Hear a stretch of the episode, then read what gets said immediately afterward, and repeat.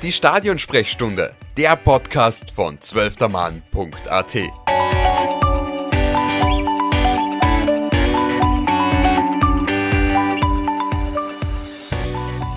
Liebe Zuhörerinnen und Zuhörer, willkommen zurück zu der 50. Stadionsprechstunde. Ja, richtig gehört, heute ist die 50. Ausgabe der Stadionsprechstunde, die jetzt schon seit 2017 eigentlich läuft. Manchmal vielleicht nicht so regelmäßig, aber seit 2017 äh, bringen wir euch quasi die verschiedensten Geschichten aus österreichischen Fußball auf die Ohren und dafür wollen wir schon mal vorab Danke sagen und dann gleich in das Thema starten. Nämlich wir haben uns heute überlegt, dass wir vielleicht ein wenig anders das Thema Fußball angehen und zwar aus der Perspektive, wo wir jetzt eigentlich immer drüber reden, nämlich aus der journalistischen.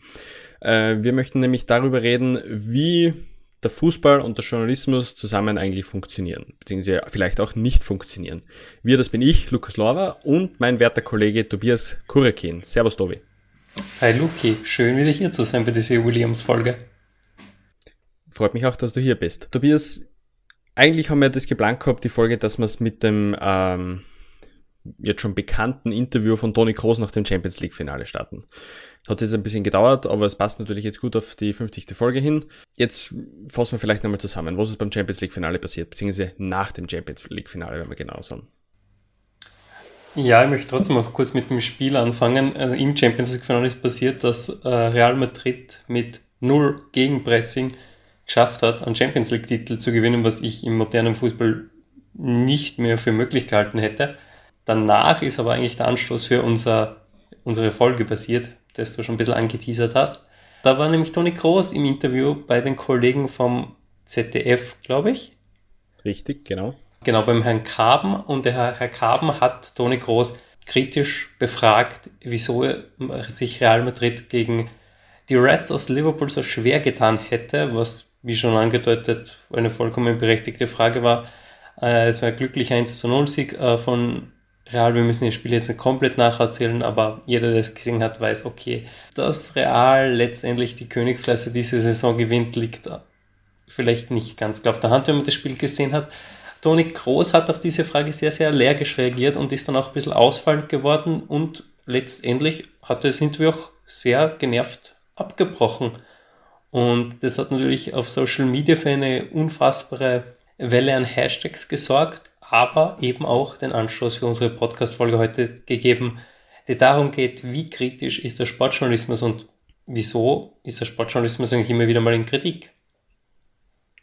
Und darüber möchten nicht nur wir zu zweit reden, sondern wir haben auch ein paar Kolleginnen und Kollegen aus der Branche ein paar Fragen gestellt und die waren so nett und haben uns beantworten geschickt. Und ja, ähm, aber noch kurz vorher, bevor wir zu den zu den Stimmen kommen. Tobi, wie würdest du sagen, äh, wie würdest du die Fragen einstufen, beziehungsweise die Re Reaktion von Toni Groß einstufen? Ja, also ähm, wir haben jetzt Champions League Finale zusammen gesehen. Das war ein sehr, sehr schöner Ausflug zu dir. Wir waren uns, glaube ich, beide sehr einig, dass das Spiel sehr schlecht war, insbesondere eben von Real. Es war ein sehr zähes Spiel. Real hat sich unfassbar schwer getan. Diesbezüglich habe ich auch die Fragen vollkommen okay gefunden. Äh, wenn du die Champions League gewinnst, musst du dich auch nach dem Spiel äh, fragen lassen, okay, wieso hat man sich trotzdem so schwer getan und Real hat in diesem Spiel nur dieses eine Rezept gefunden diesem einen Konter, hat dadurch das Tor gemacht, das war schon rausgespielt, ansonsten war da nicht viel. Und ja, äh, ich habe die Fragen also vollkommen legitim gefunden, die Reaktion von Toni Groß hingegen alles andere als das. Ich habe mir dann schon gedacht, wenn man fünfmal die Champions League gewinnt, dass Toni Groß jetzt geschafft hat, was ohnehin eine unfassbar starke Leistung ist. Also größten Respekt von Toni Groß an dieser Stelle. Aber dann darf man sie auch einmal kritische Fragen stellen lassen. Da sollte nichts Schlimmeres passieren und gerade auch als Vollprofi, der der Toni Groß einfach ist, ähm, kann man das aushalten, dass man dann das Interview sogar abbricht, dass man sogar so weit geht, äh, den Kommentator, äh, den Moderator vorzuwerfen, dass man da direkt seine deutsche Herkunft merke an diesen Scheißfragen und auch noch anmerke, dass er jetzt 90 Minuten Zeit gehabt hätte, bessere Fragen sich auszudenken, habe ich für absolut letztklassig empfunden, auch weil ich mir irgendwo gedacht habe, okay, der nimmt jetzt die Arbeit von dem Mann hinter dem Mikrofon einfach überhaupt nicht ernst und hat geglaubt, okay, der hat jetzt 90 Minuten gechillt und sie das Spiel angeschaut und dann in Toni einfach ärgern wollen und das wird sicher nicht so der Fall gewesen sein. Also ich muss ganz ehrlich sagen, ich war schon sehr irritiert von der Reaktion von Toni Groß. Bin da eindeutig auf der Seite des Kollegen. Ja, wie schaut es bei dir aus? Wie ist deine Meinung zu diesem Thema? Uh, ich war auch kurzzeitig verwirrt, weil, weil ich mir gedacht habe, so eigentlich habe ich jetzt die Fragen per se jetzt nicht so tragisch gefunden. Also hat für mich nicht die Reaktion gerechtfertigt. Äh, muss man natürlich aber auch sagen, ja, es ist ein langes Spiel gewesen, lange Saison gewesen und wie du sagst, Toni Kroos hat eben schon nicht das erste Mal die Champions League gewonnen. Ähm, das heißt, es ist natürlich schon so, dass man sich vielleicht denkt, als Spieler, ähm, ja, okay, warum die Frage jetzt so in der Art, wenn eben die Anspannung auffällt. Also ich kann da beide Seiten ein wenig verstehen, obwohl ich eher vielleicht auf der Journalistenseite bin. Also wie gesagt, die, die Reaktion von Toni Kroos habe ich jetzt auch nicht äh, notwendig gefunden. Aber äh, jetzt hören wir mal an, was uns äh, die werten Kolleginnen und Kollegen aus der Branche geschickt haben, nämlich ähm, Caroline Krause-Sandner vom Kurier-Podcast Nachspielzeit sieht die Situation wie folgt. Natürlich muss man das alles in die Situation einordnen. Der hat gerade 90 Minuten auf höchster Anspannung und Konzentration funktioniert. Dann fällt die Anspannung ab und er kommt zum Interview. Absolute Ausnahmesituation, vollstes Verständnis. Ich habe aber bisher immer den Eindruck gehabt, dass Toni Groß ein sehr umgänglicher und sehr reflektierter Mensch ist. In seinem Podcast kommt das ja auch so rüber, finde ich. Ähm, es hat mich schon sehr überrascht, dass er so krass und eigentlich sehr unhöflich reagiert hat in der Situation.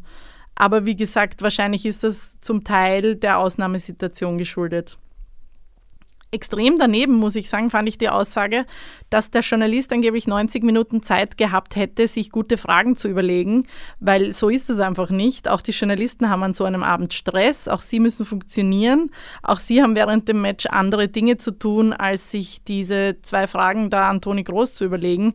Da ist er meiner Meinung nach einfach falsch gelegen.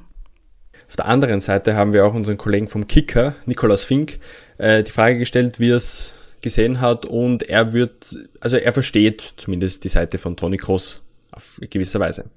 Ja, grundsätzlich kann ich die Aussagen von Toni Kroos schon nachvollziehen. Es ist ja so, er hat zum fünften Mal die Champions League gewonnen. Ähm, zum ersten Mal waren auch all seine Kinder im Stadion. Und zudem muss man schon auch sagen, dass es ja jetzt, glaube ich, für keinen, der das Spiel wirklich ähm, verfolgt hat, überraschend war, dass Liverpool so gut war. Ähm, das ist einfach eine Weltklasse-Mannschaft das ist ja dann auch selbsterklärend in meinen Augen, ähm, dass Real, die natürlich auch äh, sensationelle Champions League-Saison gerade gespielt haben, ähm, dass die da auch einmal unter Druck geraten. Das ist für mich völlig klar gewesen, für mich für Liverpool auch der Favorit. Ähm, und deswegen kann ich seine Emotionalität in dem Augenblick schon nachvollziehen, wie er das dann rüberbracht hat. Ich meine, ob man jetzt sagen muss, dass man dann gleich wirklich ein ganzes Land eigentlich kritisiert oder die Leute, die aus dem Land kommen ähm, und die Negativität reinbringt. Weiß nicht, ob man das machen muss. Wahrscheinlich sogar nicht, aber in den wenigen Minuten nach dem Spiel, ähm, das ist halt einfach eine Ausnahmesituation. Deswegen ähm, finde ich einfach grundsätzlich ist das Thema zu sehr aufgebauscht worden auch ähm, dann von den Medien. Es war ja so, dass Real eine wahnsinnige Saison gespielt hat in der, in der Champions League. Und es war dann, finde ich, ein bisschen schade, dass dann eigentlich nur mehr oder gefühlt nur mehr über das Interview geredet worden ist, ähm, anstatt die Saison, die Real da gespielt hat, ein bisschen Revue passieren zu lassen. Ähm, ja, aber so ist das Geschäft, das ist ja auch irgendwie cool. Ähm, aber grundsätzlich finde ich, ähm, kann, kann man das schon nachvollziehen, wie er in dem Augenblick da reagiert hat. Und für einen alten Hasen im Sportjournalismus, Thomas Druckesitz, äh, hat die Situation auch noch einen anderen Aspekt gehabt, der ihm dementsprechend aufgefallen ist. Ich frage mich ja seit Tagen, warum die Aufregung. Mein Gott, da hat ein Interviewer eine zugegeben holpertatschig formulierte Frage gestellt und ein Kicker hat überreagiert. Und das reicht mittlerweile schon für einen magischen Moment im Fernsehen, über den anscheinend die ganze Fußballwelt spricht. Also wirklich weit haben wir es gebracht. Äh, diese Diskussion zeigt ja eigentlich schon das Problem, nämlich dass 90 Prozent der Fernsehinterviews, die mit Spielern vor allem gleich nach dem Spiel geführt werden, inhaltlich ein einziger Jammer sind. Da kommen im schlimmsten Fall Fragen aller, wie fühlen Sie sich oder wie wichtig wichtig war der Sieg und welche Antworten erwarte ich dann bei solchen Fragen? Eben diese 0815 Statements, die uns alle eigentlich nicht interessieren, die aber mittlerweile leider die Regel sind. Also, jetzt hat einer einmal einen anderen Weg gewählt und schon reden die Leute drüber. Mehr als über das Spiel. Das äh, gibt mir auch ein wenig zu denken sind schon mal spannende Einblicke von äh, den lieben Kolleginnen und Kollegen. Äh, Tobi, hättest du die Fragen eigentlich so gestellt vom Herrn Kaben? Ja, man muss auf jeden Fall mal sagen, äh, wirklich vielen, vielen Dank an dieser Stelle auch von mir, dass sich unsere Kolleginnen und Kollegen da eingebracht haben mit ihren spannenden Insights. Deine Frage finde ich jetzt auch sehr spannend, das ist Gott sei Dank nicht so kritisch. Du rufst mich nicht an und ich werde den Raum jetzt auch nicht verlassen. Ich würde sagen, die Fragen waren vielleicht etwas suboptimal. Im Nachhinein kann man vielleicht da auch ein bisschen Selbstkritik äh, üben, wenn man Herr Kaben ist. Aber das passiert. Sie waren nicht untergriffig, sie waren nicht böswillig, es war keine Blutgrätsche.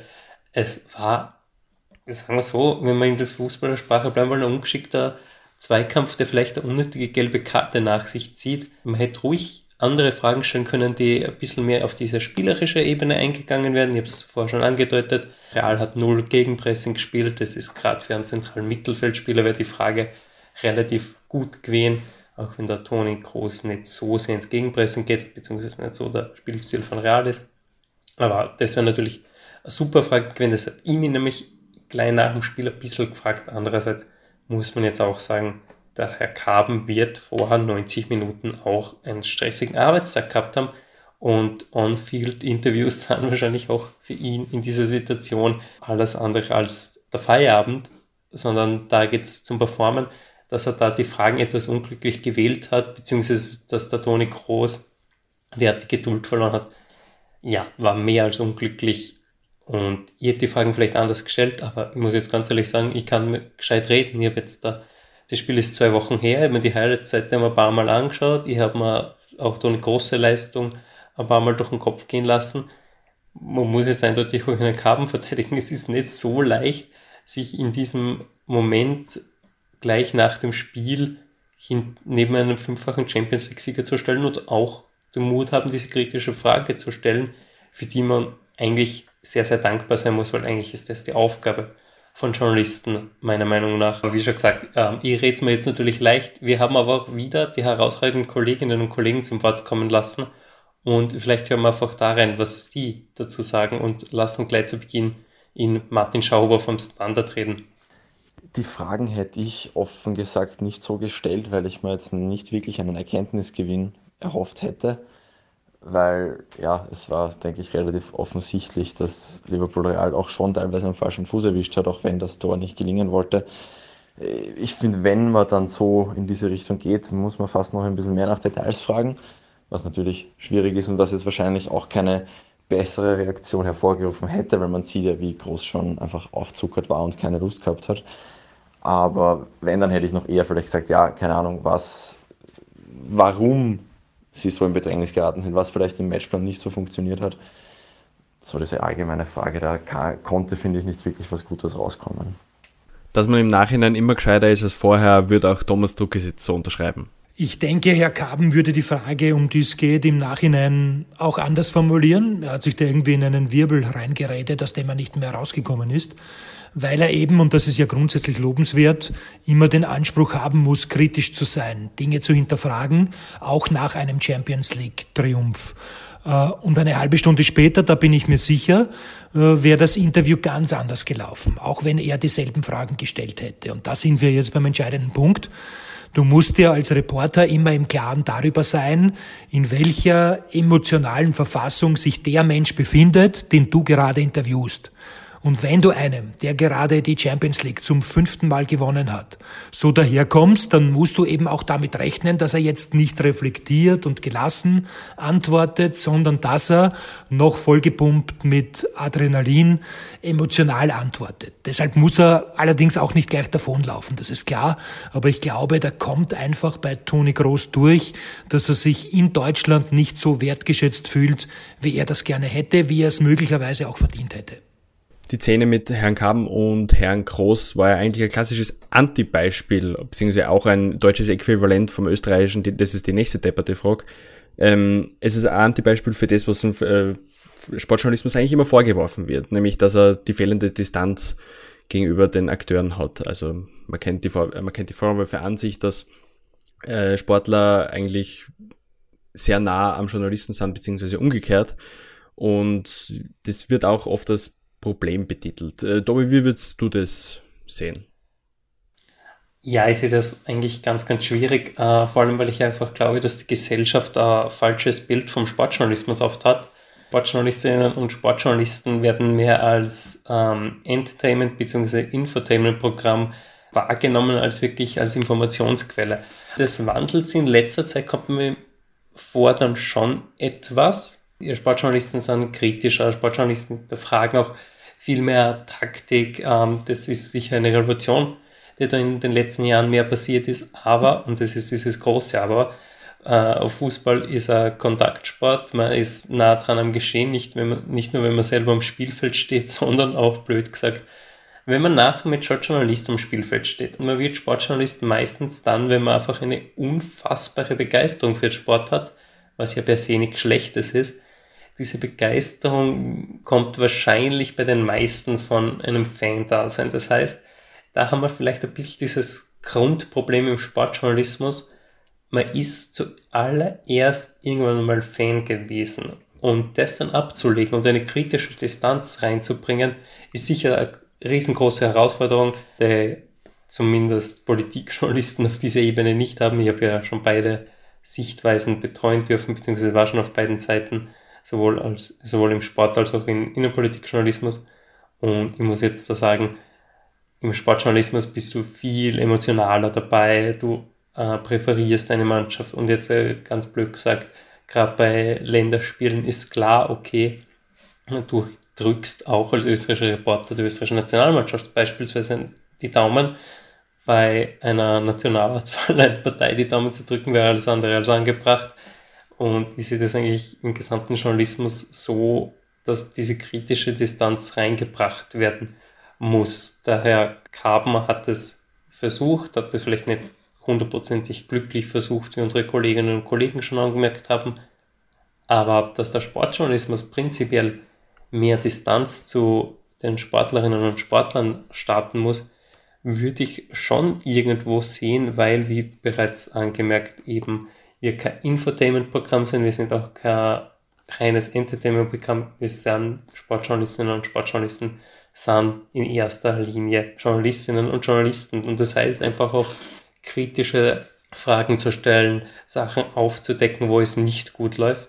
Aber auch da haben wir wieder wirklich herausragende Antworten von unseren Kolleginnen und Kollegen gekriegt. Und ich würde sagen, wir hören gleich rein und starten mit Thomas Druckesitz, weil der hat, finde ich, einen sehr guten Einblick in diese Sache. Es ist wirklich interessant für mich, dass Sportjournalisten immer fehlende Distanz vorgeworfen wird. Ich finde das wirklich unfair. Das war vielleicht früher einmal so, als Mannschaften und Journalisten bei Auswärtsländerspielen noch im selben Hotel untergebracht waren, als es noch keine Pressesprecher gab und so weiter. Im Sportjournalismus gibt es genauso viel oder so wenig Verhaberung wie in der Politik oder in der Kultur. Aber Sportjournalisten wird per se immer vorgehalten, sie hätten nicht genügend Distanz.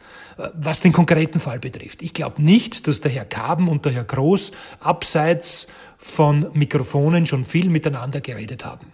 Und jetzt werden sie auch nicht gemeinsam auf Urlaub fahren oder vielleicht auf ein Bier gehen. Aber grundsätzlich braucht es, da bin ich schon dafür, ein Mehr an journalistischer Qualität im Sportjournalismus, vor allem im Fernsehen. Und ich rede jetzt von Österreich. Äh, manchen jungen Kolleginnen und Kollegen kann ich nur empfehlen, in die Vorbereitung ihrer Moderationen oder Interviews zumindest so viel Zeit zu investieren, wie in die Gestaltung ihrer Instagram-Posts. Bei einigen habe ich den Eindruck, dass die Postings wichtiger sind als die Fragen wenn ein Fußballer einem Reporter drüber fährt, dann taugt das halt den Fans, weil es gegen die unter Anführungszeichen gescheiten Journalisten geht. Da sind die Sympathien immer beim Sportler, egal ob der gerade gewonnen oder verloren hat und egal ob der im Recht ist oder nicht. Die Frage nach kritischem, unabhängigem Sportjournalismus ist da schon schwieriger zu beantworten. Äh, bei manchen Sendern ist der gar nicht gefragt, habe ich den Eindruck. Die TV-Sender, die kaufen sich um viel Geld Senderechte und die Sportredaktionen fungieren oft als Verkäufer, um das Produkt bestmöglich darzustellen und zu vermarkten. Da bleibt dann sehr oft kein Platz für den journalistischen Zugang. Als langjähriger Fernsehjournalist und jetzt auch Podcast-Host, muss man dazu sagen, ähm, kennt Thomas Lukas jetzt natürlich den Fernsehbereich bzw. den Fernsehsportjournalismus sehr gut. Wir haben aber natürlich auch die Kollegen, die aus der schreibenden Zunft sind und haben auch die gefragt, was sie so einschätzen, wie es ihnen mit der Distanz zum Sport geht. Caroline Krause-Sandner vom Kurier hat hier einen besonderen Einblick, weil sie eigentlich noch gar nicht so lange im Sportjournalismus tätig ist. Also ich persönlich bin erst vor kurzem aus der Auslandspolitikberichterstattung in den Sport gewechselt und muss mich erst an diese Nähe gewöhnen, die man teils zu den Protagonisten hat als Journalistin. Äh, ob das zu nah ist, kann ich jetzt so pauschal nicht sagen. Die, die Leserin, der Zuschauer, die Zuhörerin will ja als Sportfan möglichst nah an den Protagonisten dran sein und da ist irgendwie ein gewisses Vertrauensverhältnis zwischen Sportler und Journalistin manchmal sogar hilfreich. Äh, ich finde, es ist was anderes, als wenn man zum Beispiel einem Politiker zu, mit einem Politiker zu sehr verhabert ist. Besonders hart in den Zweikampf mit der eigenen Branche geht Martin Schauhuber in dieser Sache. Er sagt dazu. Ja, ich denke schon, dass der Journalismus auch und vor allem in Österreich ein Distanzproblem hat. Ähm, da meine ich jetzt nicht, auch wenn man das auch mit diesem Wort abdecken könnte, dass die Vereine so eine große Distanz mittlerweile schaffen, indem sie Zugänge verweigern, äh, sondern dass sich viele Menschen einfach im selben Boot fühlen mit den Sportlerinnen und Sportlern. Und ich spreche jetzt gar niemandem ab, dass man einzelne Athletinnen und Athleten, die man eben dann besser kennenlernt, nett finden kann. Wir sind alle Menschen und es wäre absurd, da was anderes zu verlangen. Aber man muss halt trotzdem den Willen behalten, kritische Fragen zu stellen. Und ich finde ehrlich gesagt, dass sich das nicht ausschließen würde, wenn man von Anfang an da eine gewisse Kultur etabliert, dass dann eben andere Menschen auch damit rechnen, äh, dass sie trotzdem kritische Fragen bekommen. Ich denke, das wäre kein Ding der Unmöglichkeit. Und für Nikolaus Fink vom Kicker ist das Problem da, um wahrgenommen zu werden. Ich finde schon, wenn man das jetzt pauschal beantworten müsste, dass es ähm, grundsätzlich ein Problem einfach ist, in Österreich. Es liegt natürlich auch daran, dass das Land sehr klein ist und es nicht so viele Sportjournalisten jetzt gibt. Und es sind halt einfach auch einmal, das ist schon wichtig zu betonen und damit man das vielleicht auch von außen ein bisschen verstehen kann, es ist halt so, dass die Kontakte schon das Um und Auf sind, damit man irgendwie hintergründig und informativ berichten kann. Aber dieses Jahr, dieses Ranwanzen an, an Sportler, finde ich einfach ganz, ganz schrecklich. Bezieht sich jetzt aber nicht nur auf den Sportjournalismus, sondern einfach generell hat das in dem Feld, in dem wir arbeiten, äh, nichts verloren.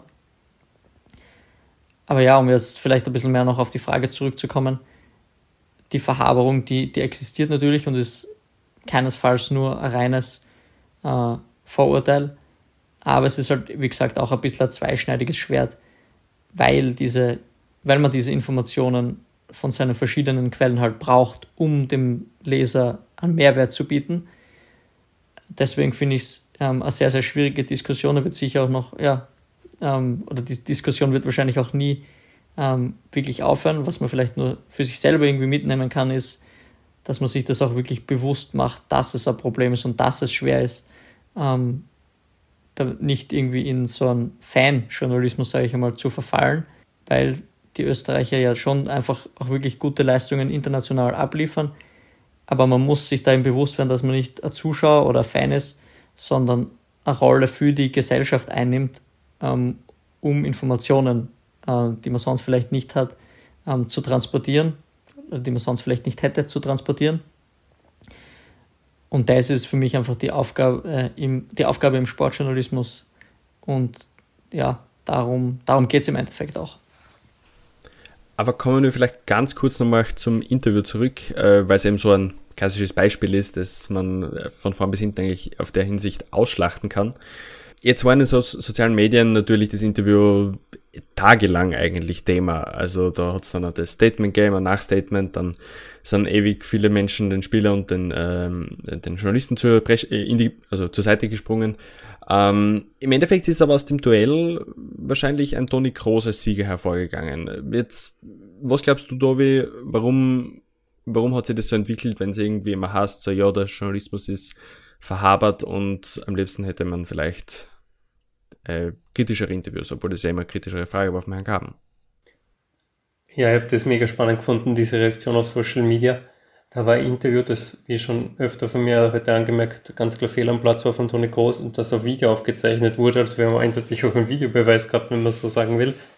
Äh, wo der Toni Groß meiner Meinung nach ganz, ein ganz klares Foul am kritischen Journalismus begangen hat und alle mehr oder weniger unabhängigen äh, Schiedsrichter da draußen, und das sind letztendlich die Leserinnen und Leser oder Zuseherinnen und Zuseher in, dieser, in diesem Beispiel, sind in Toni Groß zur Seite gehupft. Alle haben ihn gefeiert, dass endlich einmal einer drauf hat gegen diese Journalisten und da sind wir wieder bei diesem unfassbar großen Problem des Sportjournalismus, dass er mehr als Entertainment, Infotainment-Programm wahrgenommen wird als, als wirklicher Journalismus. Und natürlich, wir sind wahrscheinlich alle da draußen, wie schon gesagt, Fans.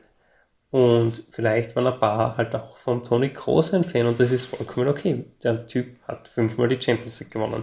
Da kann man stolz auf den sein. Vor allem, er ist sicher einer der besten deutschen Kicker aller Zeiten mit ganz, ganz wichtigen Auftritten in ganz, ganz wichtigen Spielen. Dass man dann ihn so zur Seite hupft, hat mich dann schon ein bisschen irritiert. Ich glaube, das liegt halt einfach daran, dass man ein bisschen die Nase voll von Journalisten hat. Wir sind keine sehr beliebte Berufsgruppe, wir sind eine sehr, sehr unangenehme Berufsgruppe und sehr unbeliebte Berufsgruppe für ganz viele. Das ist per se nicht schlecht, weil das ist genau unser Job, glaube ich. Wir müssen unangenehm sein, wir müssen kritisch sein. Dass der Herr Kaben daraufhin so kritisiert wurde von ganz vielen Leuten, unterstreicht das Bild, was ich dann habe, äh, schon ein bisschen. Man könnte jetzt fast sagen, es ist vielleicht sogar großes Lob für einen Journalisten, wenn er danach kritisiert wird für seine Kritik. Äh, ist jetzt natürlich ein bisschen schwierig und ich rede mich da vielleicht ein bisschen in einem Wirrwarr und ich hoffe, unsere Hörerinnen und Hörer können mir folgen. Aber ich glaube einfach, dass die Arbeit von Journalisten sehr oft zu wenig wertgeschätzt wird und gerade im Sportjournalismus, wo sehr viele Emotionen mitspielen, wo diese Zugehörigkeit zu einer gewissen Partei und in dem Fall ist diese Partei Toni Kroos so groß ist, einfach ein emotionalisiertes Thema ist. Ähm, das dürftest wohl in der Politik auch immer wieder haben, nur bei der Politik hast du diesen großen Vorteil, wenn du den Bundeskanzler anhupfst, dann kriegst du zumindest von äh, jedem Anhänger und jeder Anhängerin der Oppositionsparteien Applaus. Das ist beim Toni Kroos diesmal halt nicht der Fall gewesen, weil sich auch alle deutschen Fußballfans scheinbar gemüßigt, äh, gemüßigt gefühlt haben, ihren ähm, Idol beiseite zu sprengen und den Zwangsfunk sozusagen, unter Anführungszeichen, äh, wieder mal äh, auf, den, äh, auf den Kopf zu hauen, war natürlich ein angenehmes Beispiel für alle, die es mit kritischem Journalismus sowieso nicht allzu ähm, gut halten. Aber du hast äh, vorher schon äh, das, die Beliebtheit des Journalismus bzw. des Journalistenberufs angesprochen. Äh, da hat Martin Schauhuber eigentlich eine ziemlich gleiche Meinung. Hören wir mal kurz rein.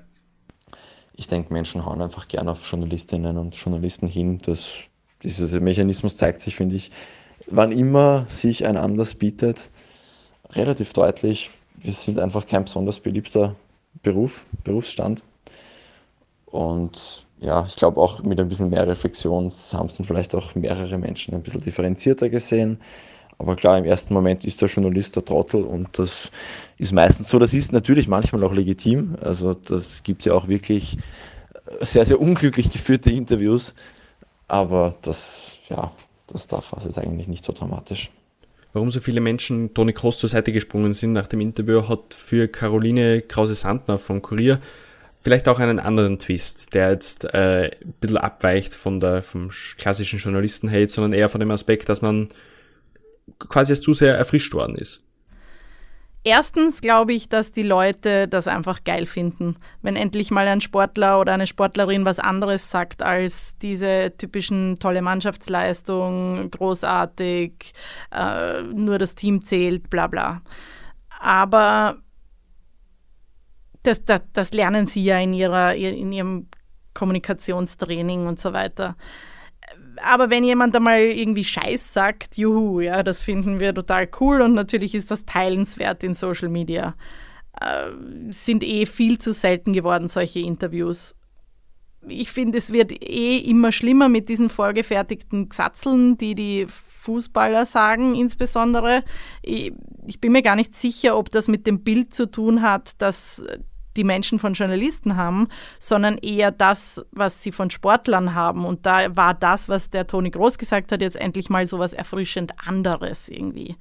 Ähm, bin mir nicht sicher, ob das damit zu tun hat, welches Bild äh, die Menschen von Journalisten haben oder wie unabhängig Journalisten sind.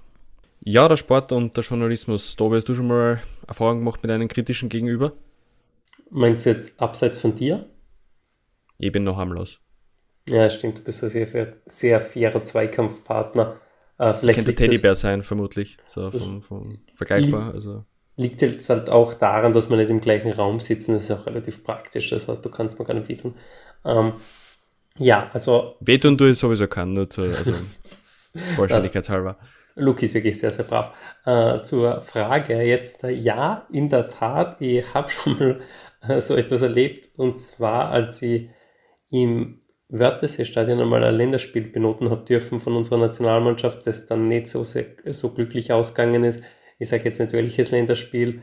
Ähm, ich sage nur dazu, dass ich danach eine wütende SMS von einem Spielervater bekommen habe, von einem unserer Nationalteam-Kicker, auch da nenne ich keinen Namen, der mir fehlende ähm, Ahnung beim Fußball vorgeworfen hat, was ich dann schon sehr, sehr lustig gefunden habe wie schon gesagt, Österreich hat damals das Spiel verloren. Die Partie des damaligen Spielers war auch nicht sonderlich äh, beeindruckend. Die Note ist nach wie vor meiner Meinung nach berechtigt gewesen.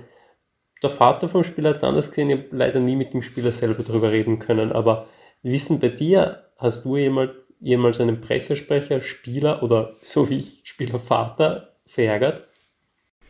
Ich habe einmal Erfahrung gemacht, äh, nachdem ich einen äh, Kommentar geschrieben habe, ähm, dass im Nachhinein betrachtet der Kommentar wahrscheinlich zu weit ausgeholt hat. Das gebe ich gern zu. Und dann habe ich von einem Pressesprecher eine sehr lange Mail bekommen, äh, wo äh, ich auch vielleicht anfangs, nachdem es die erste Erfahrung war, vielleicht einmal kurz schlucken habe müssen. Ähm, war ungewohnt, aber ja, also ich habe auch schon mal sowas, zumindest in schriftlicher Form, äh, mitbekommen leider nicht schriftlich, sondern in Persona und zwar genau gesagt in Mattersburg hat unser Kollege Nikolaus Fink schon mal äh, miterlebt, beziehungsweise ja, am eigenen Leib erfahren, wenn man es so haben möchte. Aber äh, lass mal, lass mal ihn mal erzählen. Da war ich noch bei Sturmnetz tätig und wir sind nach Mattersburg gefahren. War sehr turbulentes Spiel und dort ist 3-3 ausgegangen. Mattersburg hat zwei Elfmeter bekommen und war zumindest einer war nicht gerechtfertigt. Und eben durch einen Elfmeter, das war aber eh der, den man, finde ich, schon pfeifen, pfeifen muss auch. Ähm, hat Sturm dann in der Nachspielzeit einen Ausgleich gekriegt. Und man hat dann schon gesehen, dass irgendwie alle relativ schlecht gelaunt sind. Das war übrigens eh der Tag auch, an dem der Nestor El Maestro da dann diese legendären Interviews und dieses legendäre Interview bei Sky gegeben hat. Ähm, und ich habe aber halt in der Mixed Zone dann mit dem Günther Kreisel geredet. Ähm, und er hat halt gemeint, ja, er ist irgendwie nur bereit, am heutigen Tag über den Schiedsrichter zu reden. Und ich habe dann halt nachgefragt, ob man sich nicht einfach zu leicht macht, ähm, wenn man einfach die eigene Leistung gar nicht anspricht, weil Sturm wirklich auch nicht so, so gut gespielt hat. Und dann ist er mich dann dort, ja, angefahren und war relativ, ist relativ laut geworden. Kann man, kann man auch auf YouTube nachschauen, hat Liga Portal ein Video gemacht. Also einfach irgendwie eingeben Kreisel, Mattersburg, Ausraster. Dann sollte man das finden. Ähm, war dann aber eh so, dass wir uns in der nächsten Woche in Graz wieder beim Spiel gesehen haben und er hat sich dann bei mir entschuldigt, also war, war alles gut. Aber das war so eine relativ lustige Geschichte, die mir in Erinnerung geblieben ist. Ja, spannende Geschichte, was in den Katakomben in Mattersburg passiert. Ja, der Sport und der Journalismus, Tobi, wird wahrscheinlich in der Zukunft auch noch immer ein Thema sein, ob die Distanz vorherrscht oder nicht, oder? Das wird ganz bestimmt noch länger Thema sein. Uh, mir fällt jetzt nur zu Niki seine Anekdote was Spannendes ein. Es zeichnet sich nämlich ein Bild in Österreich. Scheinbar sind es immer ähm, Sturmfunktionäre bzw. Sturmspieler, die es nicht so gut meinen mit den österreichischen Sportjournalisten. erinnere nur an den kurz bereits angeteaserten Günther Neukirchner mit seiner Ausraster, das ist die nächste depperte Frage. Oder auch Donis Afdiay, der mal von einem Krottenkick gegen Krödig gesprochen hat. Und auch scheinbar der Günther Kreisler hat es nicht so gern gehabt, mit Journalisten nach einem, naja, dementsprechend oder ähm, nach einem sehr, sehr bitteren Remis zu reden. Wir reden weiterhin gerne über den Fußball, vielleicht auch zeitweise kritisch, wenn es sein muss, äh, und vielleicht auch noch 50 weitere Folgen. Wir bedanken uns recht herzlich fürs Zuhören, nicht nur heute, sondern auch in den letzten Jahren und in den letzten Episoden vor allem. Vielen Dank, dass ihr dabei bleibt. Vielen Dank, dass ihr uns immer, immerhin, immer weiter noch die Stange haltet und immer wieder einschaltet zur Stadionsprechstunde. Wir hören uns das nächste Mal wieder. Länderspiele stehen ja an, wie wir wissen, weiterhin und ja, ich wünsche euch bis dahin einen schönen Tag, schönen Morgen, schönen Mittag, wann ihr immer den Podcast anhört und bis zum nächsten Mal. Ciao. Ciao.